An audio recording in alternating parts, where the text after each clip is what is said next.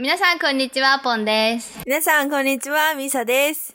17回目の配信です。今週から3週にわたってゲストと一緒に音楽をテーマにお送りします。では早速ゲストをお呼びしましょう。みんなの心に染みる歌を書いて歌うシンガーソングライターのななちゃんです。よろしくお願いします。お願いします。お願いします。と、ななちゃんは私が LA に留学してた時に出会った方です。で、一緒にハロウィンのなんか、ジャックオーランタン作ったり、あ、作った。そう思うともうあと2ヶ月でハロウィンだからなんか、あっという間ですね。では、簡単に自己紹介お願いします。はい、えーシンガーソングライターのカズミナナと申します。えーそうですね、LA に今音楽を学んで、えー住んでいますが、あと1ヶ月ちょいで日本に帰ってきて、えーそれからもうデビューするために頑張ろうとしています。よろしくお願いします。ありがとうございます。今日はよろしくお願いしお願ます。いします。では、テーマに入りましょう。今日は、ななちゃんについてです。はいシンガーソングライターを目指したきっかけとか、歌詞に込める思いなどなど、話せる範囲でいろいろ教えてもらいたいなと思います。はい。では、まず早速、シンガーソングライターを目指したきっかけは何ですか？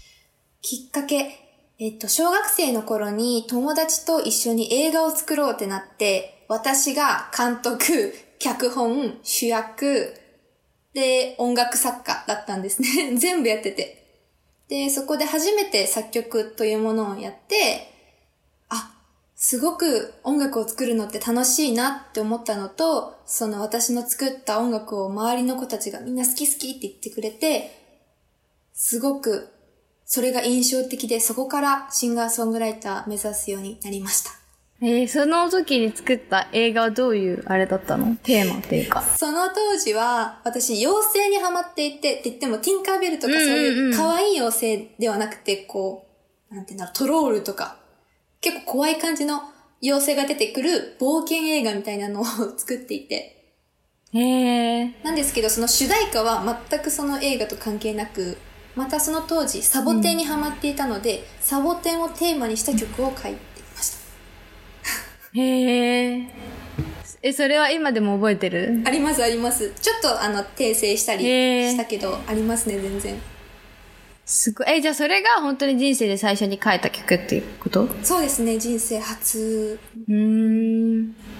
すごいね。じゃあどうして日本でデビューするのにアメリカで今勉強してるの？そうですね。私、中学生の頃に洋楽と洋画にハマって、そのもう世界観とか技術がもう今の、その当時の日本とは全然違っていて、すごく新鮮だったってのがあって、私はいろんなテーマや感情とか表現に沿って曲を作るのがとても好きだったので、自分の視野を広げたい、自分の世界を広げたいなと思って、えっと、海外で勉強したいなって思うようになりました。へえ。え、中学卒業して、ポートランドの高校に進学したっていうことと最初は高校、日本の高校を受けて、そこにいたんですね。で、あ、そうなんだ。そう本当は、まあ、1年間、もう決まり、絞って留学っていう感じだったんですけど、まあ、訳あって、自分の欲望、願望もあって、あの、その日本の高校を辞めて、もうポートランドの学校に編入みたいな感じになりました。へえ。すごいね。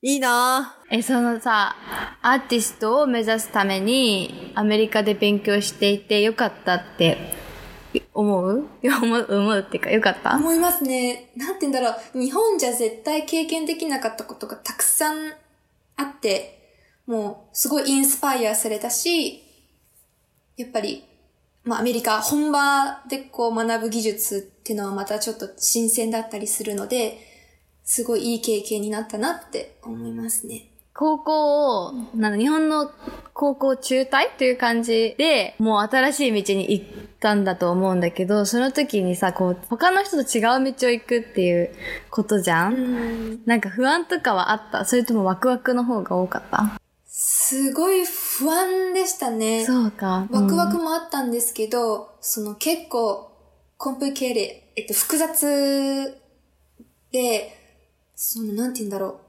まず大学のことを考えると、今は専門で、あの、アメリカの高校から直接受けたんですけど、その当時は帰国子女枠として日本の大学受ける予定だったので、あってなると、私高校を、そのアメリカの高校、まあ、飛び級のような状態で過ごしているんですね。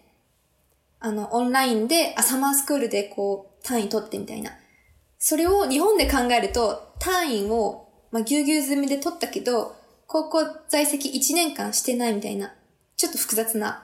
なので、大学受けるのもすごい大変ってことだったし、その将来、まあ、仕事つくとか、そういう履歴書とか書くときに、どう書いたらいいんだろうとか、そういうのを考えると、やっぱり普通じゃないから、なんか不安にはなりましたね。そうか。え、どうやってさ、その不安も乗り越えたの？まだ乗り、その、なんて言うんだろう、私比較的ネガティブで結構否定的な考え方なんですけど、その歌に、音楽に関してはもうすごい強い熱、なんか希望を持っていたので、もう私は絶対に音楽で仕事するっていうふうに決めて、そのためだったら、このイレギュラーな道でも進めるって思えー、すごいね。強いわ。ねなんかか、こう、ななちゃんの曲聴いてるんだけう。あどり、がとうございます。歌詞がさ、結構濃いと思ってて、私はね。なんか、どうやって曲作ってるの？歌詞からとか、なんかリズムからとか。えっと、曲によるんですけど、大体同時に入りますね。同時に歌詞書いて、同時にメロディー。たまに歌詞だけが浮かんだり、メロディーだけが浮かんだりすると、そこから取り組むとか。でも大体は両方。え、それって自分の、なんか、あ、今こういう出来事が起きたから、これに関する曲を書こう、みたいな感じ？それともなんかいきなりポーンって歌詞が。なんか二つエピソードをちょっと話したいのが、その曲に関することで、まず、うんうんうん。ポートランド留学中にすっごい大事件が起きたというか、私がすごいネガティブ、すごい傷ついて、す何ごく病んでしまうことがあって、あの、まあ、遠足みたいなのがあって、私の大事にしていたブーツが盗まれたんですよ。犯人がわからなくて、誰も黙っていって、その、で、まあ、結局帰ってきたんですけど、ブーツは。なんて言うんだろう。その周りの友達、一緒に遠足に行った子たちの誰かじゃないですか。だからその子たちの信頼を全部失って、すごい悲しくなった時に、曲が浮かんだというか、4曲そこから連続して書いたんですよ。で、すごい全部ネガティブなんですけど、だからこう自分がネガティブな時のほど曲が浮かぶというか。へえ。でももう一つは、数学の授業中に、いきなりメロディーが浮かんだんですね。でも忘れられなくて、もう数学のノートに 書き写して、家に帰ってすぐ録音して作るんです。すごいすごい。2パターン、うん、なるかなって。そのいきなり浮かぶ時のなんか感情っていうのはどういう感じなの？その出来事はネガティブが多いって言ってたけど。うんうんうん。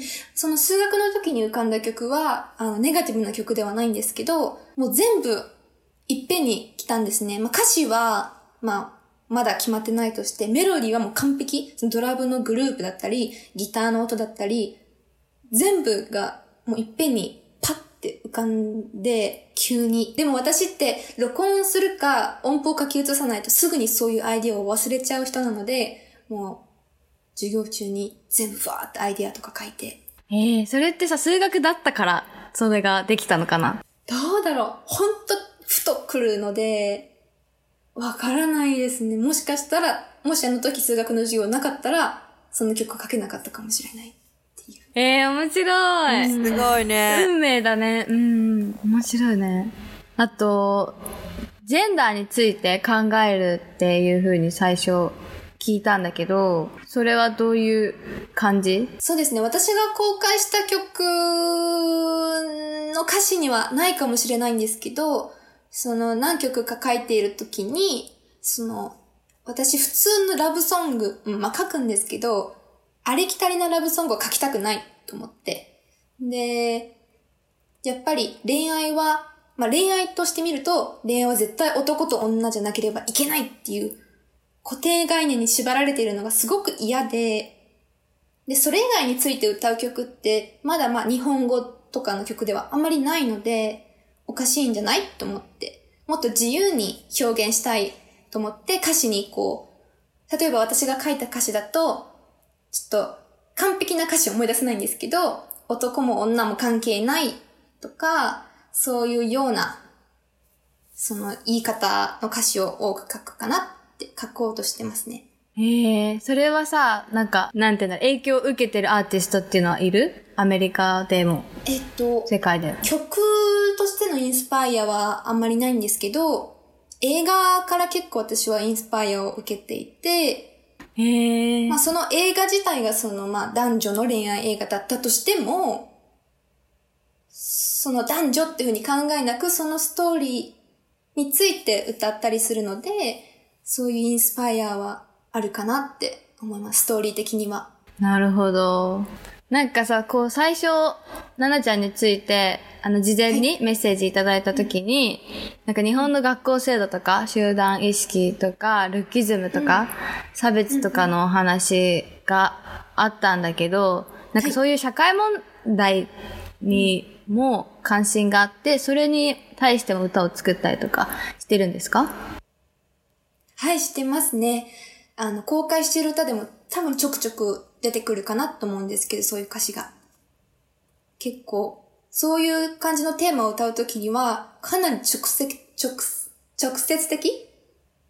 に投げかけるようには意識したりしてますね。それは、なんかこう自分の体験から？それともなんかこう、客観的に今の日本のなんか社会を見てとかっていう感じ？まあ日本じゃなくてもいいんだけど。今はほぼ自分の感情ですかね。自分が思っていることを言ったりしていますね。なるほど。えーなんかこの日本の学校制度っていうのはどういうかん、あれだったの？経験だったの？そうですね。もうスクールカースト、もうピラミッドが出来上がっていて、みんな絶対にどこかのグループに所属しないといけないって、そのグループにも格差があり、その、なんて言うんだろう。グループごとに、こうキリキリしている状態というか。で、その中でもやっぱり女の子はスポーツができて、細くて、可愛くなければいけない。で、そういう可愛い子たちが、なんて言うんだろう。有、有、有意義に学校生活を送れるっていう、そういうルートがもう決まっちゃっていて、それに無理して合わせる子たちもいましたね。うん。うん。え、それはさ、アメリカに編入してから変わった？そうですね、思ったのは、そこまで変わんなかった。そうなんだ。そう、全然同じ、ほぼ同じでしたね。あの、やり方は全然違った。その、例えば、いじめ。日本である独特な、こう、精神的にキリキリ追い詰めるいじめっていうのは少なかったかもしれないんですけど、私のところ留学生が多くて、その、ローカルスチューデントと留学生の格差だったりとか、やっぱりスポーツができてた方が断然いいだとか、細かい、なんか大まかなところはほぼ同じでしたね。そうなんだ。え、それはさ、ショックだった？それともも元から分かってた？うーん、やっぱり最初は映画みたいな、ああいうスクールライフを想像してたので、最後、最後の質問したいと思います。えっと、20年後？なんか、こう、私結構今、環境問題とかに取り組んでて、20年、この20年がなんか結構キーポイント？キーポイントっていうか大事な時期で、20年後にはもう、今とは全然違う社会を作ろうっていう活動してるんだけど、ななちゃんは20年後どうなっていたい？20年後。そうですね。私、日本のエンターテインメント業界、まあ、エンターテインメント業界限らず、日本の社会で、その女性が、まあ、女性のみならず、みんなが体型や見た目で差別されない。あとは自分の特色、例えば学校だとスポーツできるとか、勉強できないとか、そういう分類で差別されないような社会を築きたいなって思います。その自分が音楽を通してそういうのを訴えていきたいなって思います。ありがとうございます。あ、あ、聞こえてます。事例が、待って、これ遅かったんだ全員がが、全員がずれてるかもしれあ、私が遅れてたのか。あ、でも全部聞こえてました。はいよ。かったです。うん、ありがとうございます。では、えー今週は奈々ちゃんについていろいろ聞きました。まだね、聞きたいことたくさんあるんだけど、来週は奈々ちゃんと現代の音楽事情について話す予定です。はいでは、ご拝聴ありがとうございました。奈々ちゃんありがとうございました。ありがとうございました。ありがとうございます。